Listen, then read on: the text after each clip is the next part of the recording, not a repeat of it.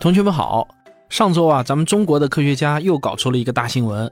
中国科学院天津工业生物技术研究所联合大连化物所在著名的科学杂志发了一篇论文，公布了一项重大的科研成果，也就是啊，他们在实验室里以人工合成的方式，用二氧化碳和氢气作为原料，合成出了淀粉。也有人把这个成果通俗的称为“空气变馒头”啊，当然，这个馒头其实是用面粉做的，不是用淀粉做的。不过面粉里面呢也含有大量的淀粉，对于一个比喻来说呢，大家也不用太较真。二氧化碳在空气里面啊，那到处都是，我们呼出来的每一口气里面呢，也都有很多的二氧化碳。淀粉啊也是随处可见的，像大米、玉米，所有的粮食里面啊都有淀粉，大多数人呢天天都会吃。那么把一个到处都有的东西变成了另外一种到处都有的东西，这怎么就成了大新闻了呢？这其中的关键就是啊。淀粉虽然常见，但在此之前啊，我们见到的所有的淀粉都是从植物中来的。也就是说，你别看淀粉很常见，但是怎么高效的把二氧化碳变成淀粉，这事儿啊，它只有植物会，是植物的天赋技能，而其他的生物像动物啊、真菌啊都不会。这个新闻出来以后呢，就有很多人来问我啊，这个成就值不值得一个诺贝尔化学奖啊？那我的回答是啊，这个还真挺难说。主要要看未来五到十年这项技术能不能有实际应用。从历史经验来看呢，获得诺贝尔化学奖的成就一般都需要符合两个特征：第一呢，就是从零到一的重大科学突破；第二呢，就是对人类的生活能够产生重大的影响。换句话说啊，这项科研成果必须要有一定的规模的应用。那么以这两个标准，我们可以来考察一下人工合成淀粉获得诺奖的可能性有多大。先来看啊，这是不是一个从零到一的重大突破呢？我认为肯定是。从二氧化碳到淀粉的合成过程是非常复杂的，植物要想做到这一点，需要进行大约六十步代谢过程，其中涉及到的生化调控更是无比的复杂，要经过光合作用、卡尔文循环、碳碳缩合、聚合生成等等等等。我估计啊，除了光合作用你可能听过之外，其他这些名词多半是很陌生的。别说是你了，我也很陌生。总之啊，我们只要知道这个过程它一点都不简单，很复杂就可以了。一直以来呢，尽管无数科学家想实现人工合成，但都没有取得突破性的进展。所以从科研的角度来说，这肯定算得上是零的突破，与人类第一次合成化肥、第一次合成蛋白质、第一次成功克隆细胞是差不多等级的突破。而且呢，这个突破啊，还不只是把植物早就做到的事情又做了一遍。我们甚至比植物做的还要好。就拿生成淀粉效率比较高的玉米来举例啊，玉米把二氧化碳变成淀粉的能量转换率只有百分之二，而这一次的人工合成淀粉技术理论上可以把效率提高到百分之七。换句话说呢，种植玉米从播种到收获大概需要两到四个月的时间，人工合成淀粉呢只需要一到两天就可以了。我们都知道，种植玉米需要大量的土地，还需要看天气啊，太冷太热不行，发水干旱也不行，有虫害也不行啊，都会造成减产甚至是绝收。但人工合成呢就没有这些麻烦事儿了，我们可以在工厂里面全天二十四小时连续的生产，生产的还贼快。按照论文中公布的数据啊，只需要一立方米的生物反应器，就能达到相当于是五亩玉米地的同等产量。讲到这里啊。获得诺奖的第一个条件，我认为是具备了。那我们再来看第二个条件，有没有可能它大规模的应用到我们的生活中呢？哎，这个问题啊，我认为现在真的还很难说。很多媒体在报道这个新闻的时候呢，一般都会提到啊，有了这项技术以后，人类就再也不用种地了，只需要像建化肥厂一样建设粮食生产厂，原料就是二氧化碳和氢气，或者说呢，就是二氧化碳和水，因为水可以很容易的被电解成氢气和氧气。这两样原料呢是极为丰富的，不仅地球上很丰富，火星上也一点都不缺。只需要有源源不断的能源，就能生产出源源不断的粉条。这幅未来的景象啊，那实在是太美好了。这个想象本身并没有错，理论上也成立。但是这幅未来的图景是不是真的能在二三十年之内到来，这却又是另外一个问题了。这个问题远比很多人想象的要复杂。为了说明这个问题啊，我们可以来看一下历史上的两个类似案例。人类第一次人工合成蛋白质的壮举，也是咱们中国的科学家在一九六五年完成的，就是人工合成牛胰岛素，这也是从零到一的重大突破。当时也一样有很多人认为，未来世界可以用工厂生产出各种各样的蛋白质了。说通俗点就是啊，你未来想吃肉，不用再养猪了，直接就可以在工厂中合成。但是半个多世纪过去了，现在的情况是啊。不仅供人类食用的蛋白质不是人工合成的，就连胰岛素也没有走向人工合成这条道路，而是利用基因工程，用微生物来大量的制造。换句话说啊，当时畅想的未来图景并没有真的实现。这个例子可以算是一个反例。我们再来看一个正面的例子，就是人工合成化肥，更准确点说呢，就是人工合成氨气。我们都知道啊。在种植物的时候，浇上粪便会让植物生长得更旺盛。我记得我还是三岁小孩的时候就已经知道粪便是肥料了。粪便让植物生长旺盛的关键原因是里面含有的氨气。氨气实际上就是氮元素和氢元素的化合物啊。氨气可臭了啊！如果大家进到厕所里闻到的那个臭味，基本上都是氨气。但是这些氨气对我们人类来说啊，臭不可闻；但是对于植物来说呢，却是香不可闻的。一九零三年。德国化学家弗里茨·哈勃首次人工合成了氨气，但哈勃的方法合成的效率极低，人们普遍认为它没有什么实际的生产价值，连哈勃自己都不看好。但是啊，从零到一的突破之后，没想到这个技术发展的速度极快，仅仅过了十年，世界上第一个生产氨气的工厂就投产了，每天可以生产三到五吨的氨气，这些氨气相当于多少吨粪便，这个我就不算了啊。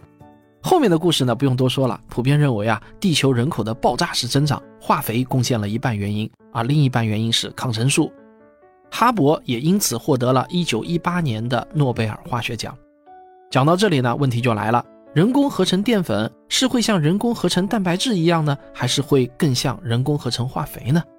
这个问题嘛，我老实说还没有答案。但是呢，我可以给大家提供一些判断的方法，供你自己来思考。判断一项技术最终能不能走向量产，成本是最关键的因素之一。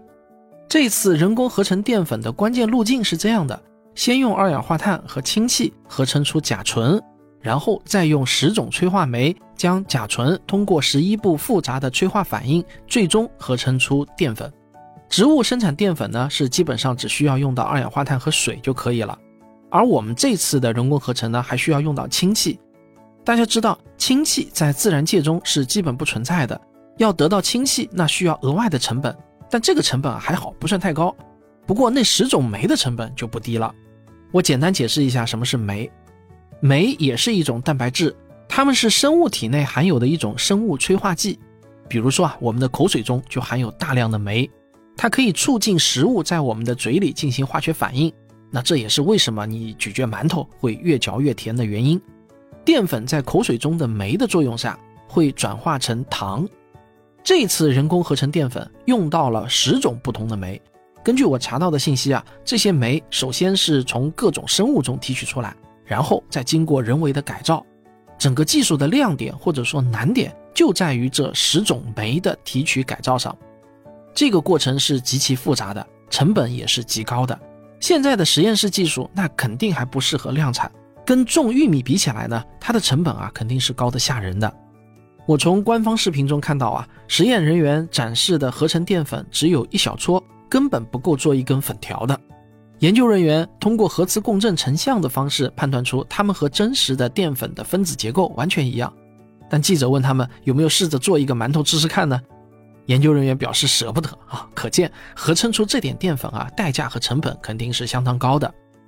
不过啊，任何一项技术都有一个从实验室到工厂的过程，有可能会发展的很快，也有可能一直找不到降低成本的方法，或者呢，其他可以替代的技术快速发展起来，比如转基因技术实现了用微生物更方便高效的生产淀粉，那就不需要再用到化学合成了。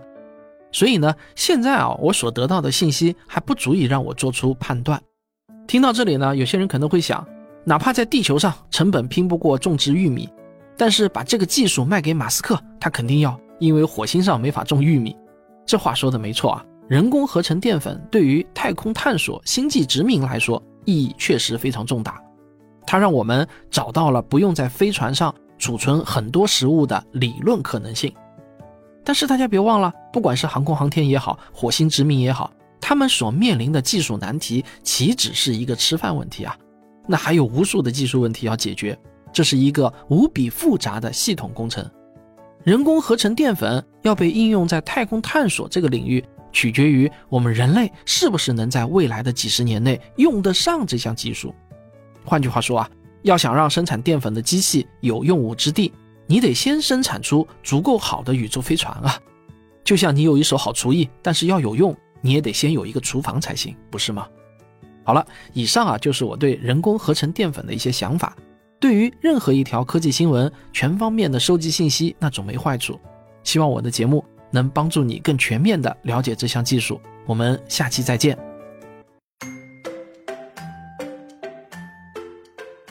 呃，时间过得真快，一不留神又到九月底了。对呀，呃，快要过国庆节了啊！先祝大家节日快乐，节日快乐。嗯，咱们又到了月末盘点的时间了，就让我们来好好盘点一下九月份都发生了哪些科技方面有趣儿的新闻哈。哎，这个月最大的科技新闻啊，我觉得应当啊是属于前几天我给大家解读的那个人工合成淀粉的新闻了。上次节目呢，我给大家做了一整期节目来解读这条新闻啊。那今天呢，我们不妨来听听平哥对这条新闻的看法。其实，全世界很多科学家都在研究类似的事情啊。比如说，NASA 就发起了一个二氧化碳转换大赛，哦，就是希望大家能够提供一种高效率的办法，从二氧化碳开始，通过一步一步的化学反应，最终变成糖。哎，变成糖。那既然这个是美国宇航局举办的，这显然这二氧化碳变糖这项技术是为太空探索准备的了。难道说美国宇航局是担心太空人没有糖吃吗？嗯，这这些糖不是给宇航员自己吃的啊，这是提供给微生物的，就是让这些微生物呢进行生物制造，这样就可以把糖转换成宇航员所需要的食物啦，什么生物塑料啦，或者是药品。糖还有这么大的用处啊！嗯，最终呢是加州大学伯克利分校的化学教授叫杨培东的团队获得了这笔奖金，有二十四万美元，这笔钱是真不老少哦。不过呢，不论是葡萄糖啊，还是蔗糖。都还算是一种比较简单的化学物质，分子啊也非常小。淀粉可比糖要复杂多了，所以呢，我国从二氧化碳开始啊，就通过一步一步的化学反应，最终合成了淀粉，才会引起这么多人的关注。这篇论文呢，在九月二十四日在国际著名学术期刊《科学》杂志上是在线发表了。淀粉是个好东西，它是大米白面的主要成分，我们天天都离不开。过去从二氧化碳变成淀粉这事儿，主要都是由植物去完成的。这个过程统称叫光合作用。这个词儿可能小学生都知道啊，但是一般人根本就不知道这背后的化学反应到底有多复杂，要经过六十多个步骤才能实现，非常复杂啊。嗯，大自然花了亿万年才演化出了植物这种非常神奇的生物化工厂。呃，无奈的是，这个植物的效率是有天花板的。呃，只有百分之二的太阳能呢被转化成了化学能，哎，少得可怜啊。那么有没有一种办法能摆脱植物来合成淀粉呢？中科院天津工业生物技术研究所还有大连物化所的科学家们对这个目标发起了冲击。呃，他们 足足花了六年时间啊。哈，不过平哥啊，这个具体的生产过程呢，因为上期节目啊，我跟同学们已经详细介绍过了，所以呢，这里你也不用重复。那我就问你啊，你觉得这项技术，哎，未来有没有可能它会取代农业生产呢？目前看来，这个技术呢，从效率上讲，它有可能取代植物。这样呢，我们就可以用比较少的土地来生产更多的淀粉。不过目前来讲呢，只是一种可能性啊，在实验室里能够实现的，在工业生产之中，不知道还要遇到多少困难，遇到多少坑。再说，成本是不是足够低呢？还不好说。所以呢。我们不着急，让科学家们继续去研究吧。哎，对啊，就是有可能取代的意思啊，就是存在这种可能性。但是呢，也有可能啊，最终这项技术呢，一直就成熟不起来。好，这个月航天的新闻也很重要。平哥呢是一直都在关注航天方面的消息的，你赶紧跟大伙儿说说这个神舟十二号回家的新闻吧。对，神舟十二号载人飞船终于回家了，聂海胜。刘伯明、汤洪波三名航天员在太空里面已经足足居住了三个月了。我们的空间站呢，可以说是新家入住。他们三个上去实际上是搞装修的，有大量的设备需要安装测试。不过呢，他们的工作还是井然有序啊，每天工作八小时，每个礼拜还可以休息一天，而且不用加夜班，这还挺人性化。啊。哎，航天员在太空站里的生活呢，也是丰富多彩的。他们在太空里边还看了奥运会直播呀，为中国体育健儿加油。他们完成了两次出舱行走活动，测试了机械臂。而且呢，九月份是开学季啊，这三位航天员还在太空站给地面上的孩子们上了开学第一课。不知道大家看过没有？我是看了啊。哎，九月十七号，神舟十二号飞船成功的和天宫空间站分离，最终降落在了东风着陆场。这也是东风着陆场第一次迎来航天员的回归啊！是啊，这个欢迎航天员回家。他们三个人呢，在太空里啊，足足生活了有九十天，一直呢都处在零重力状态，所以回到地面以后呢。显然呢，有点不太适应啊！你看电视里放出来啊，他们都是坐在躺椅上亮相的啊，被抬着回去的。不过我相信，以他们的身体素质呢，很快就会恢复回来的啊！我们也不用替他们操心了。